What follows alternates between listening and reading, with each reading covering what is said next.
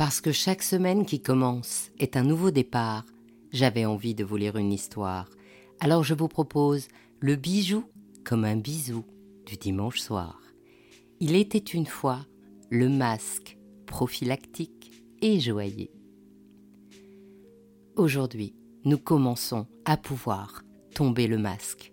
Nous l'avons subi, nous avons cru à son devoir de protection, nous l'avons porté et parfois détesté.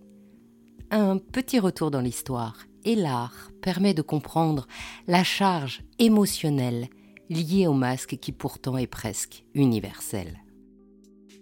Roger Caillois écrivait déjà en 1958 dans Les jeux et les hommes Il n'est pas d'outil, d'invention, de croyance, de coutume ou d'institution qui fasse l'unité de l'humanité, du moins qui la fasse au même degré que le port du masque ne l'accomplit et ne la manifeste.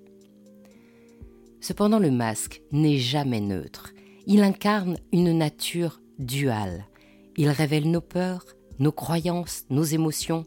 Il cache notre nature, notre fragilité, nos angoisses. Le masque lui-même est multiple. Il est funéraire ou de théâtre. Il est intercession auprès des dieux ou révélateur de l'autorité. Enfin, il est prophylactique.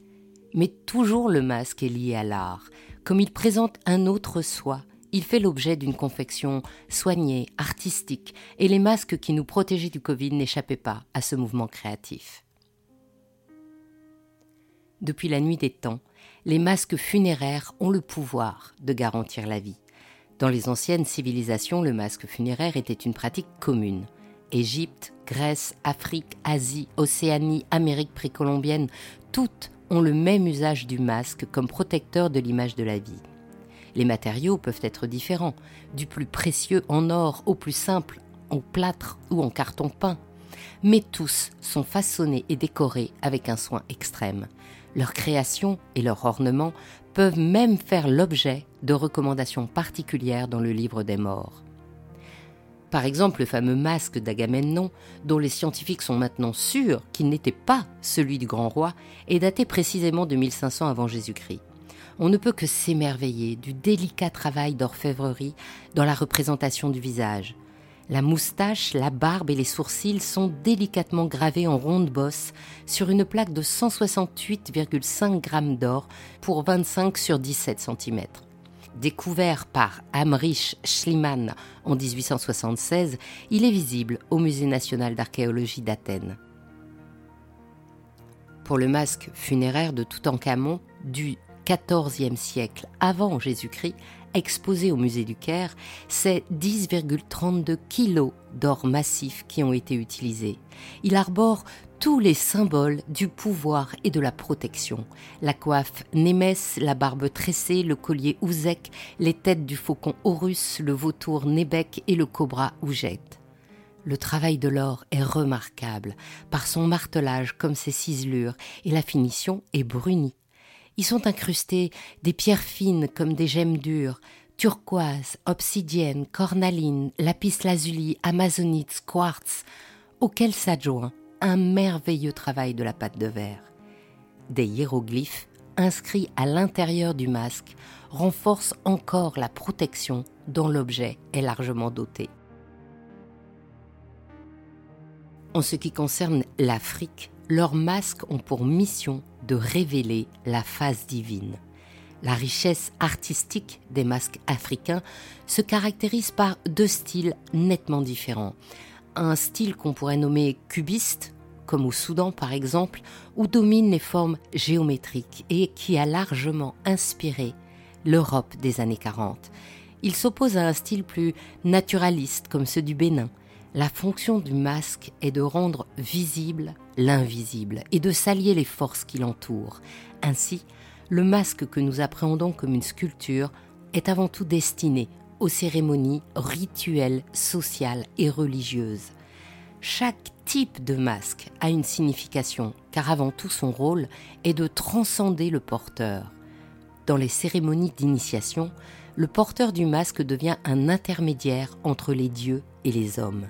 Les responsables politiques se parent d'un masque précis pour donner leur sentence. Les responsables religieux portent un masque pour protéger l'agriculture des désastres de la météo. Et dans le cadre festif, chaque masque porté incite à un délassement, comme le chant ou la danse. Au-delà de sa richesse artistique, le masque africain a pour mission de faire disparaître l'humain qui intercède alors pour tous les autres vivants. Dans l'ancienne Venise, le masque a pour objet de préserver un incognito largement débridé. L'anonymat donné par le masque était bien accepté et on se masquait couramment pour vaquer à ses occupations en toute discrétion. Et puis l'habitude s'est prise entre le 6e et le 10e siècle de se masquer et de se grimer pour une célébration débridée avant les privations du carême. La fonction des masques était alors de pouvoir s'autoriser toutes les folies et de gommer, un court moment, les différences sociales. Le carnaval était donc une parenthèse offrant une soupape sociale. La fabrication des costumes de carnaval vénitien entre dans la catégorie des savoir-faire d'excellence, car ces déguisements, issus de la commedia dell'arte, comportent une tenue et un masque précis très codifiés. La botta se compose d'un tricorne, une cape et un masque carré blanc qui permet de boire et de manger. L'arlequin était à l'origine un serviteur pauvre, au costume rapiécé, dont le rival en amour était Pierrot, qui porte la moretta. Colombine incarne l'éternelle amoureuse et porte un loup. Le polichinelle, vêtu de blanc, est venu plus tardivement, de Naples, et représente un valet d'origine paysanne, rusé et grossier, avec un masque en bec de corbin. Le capitaine au long nez, porte fièrement l'épée et représente un soldat ou un médecin, et lui aussi dispose d'un masque au long nez crochu. Le masque prophylactique existe depuis longtemps. En effet, ces derniers masques de Venise s'inspirent du costume et du masque des médecins de la peste. On attribue ce costume à Charles Delorme, qui était le médecin à la fois de Louis XIII et de son frère Gaston de France. Il se compose d'un manteau recouvert de cire parfumée, d'une culotte reliée à des bottes, et la chemise est rentrée dans la culotte. Un chapeau, des lunettes, des gants en cuir de chèvre et une baguette pour toucher les malades complètent l'accoutrement. Le masque en forme de bec allongé était rempli de tiérac, ce contrepoison considéré à l'époque comme le plus efficace. Il était composé de plus de 55 herbes médicinales, de poudre de peau de vipère, de cannelle, de myrrhe et de miel, dont la recette venait de la Rome antique. On ne connaissait pas la contagion entre les humains, et on supposait alors que c'était l'air qui était rempli de miasmes. C'est pourquoi la forme allongée du masque permettait aux herbes bienfaisantes de purifier l'air avant que celui-ci n'atteigne les narines et les poumons des soignants. Le masque, en protégeant, désigne à tous la condition du médecin et donc potentiellement celui qui apporte le souffle du danger. Aujourd'hui, on sait que la Covid se transmet par l'expiration des personnes. Aussi, le masque constitue à la fois une protection et une véritable barrière entre les individus effaçant les expressions du visage, emprisonnant le souffle, étouffant les paroles, il dresse une barrière sociale en désignant chacun d'entre nous comme un risque pour les autres. Mais c'est aussi un signe de respect car en portant le masque, on protégeait les autres. Ça devenait alors un signe d'humanisme. Alors, on a vu fleurir des masques amusants, décoratifs, artistiques, qu'ils soient créés par une artiste textile ou imprimés d'un tableau de maître. À l'extrême, de cette expression artistique, le joaillier new-yorkais Jacob Co., connu pour ses créations joaillères débridées, a créé le Diamond Face Mask. Un masque de 3040 carats blancs, soit 73 carats au total, reliés entre eux par une maille en or blanc, 18 carats, de 156 grammes. Pur objet d'art joaillier, il n'est absolument pas protecteur et est destiné à masquer le vrai masque de protection pour la somme de 250 000 dollars.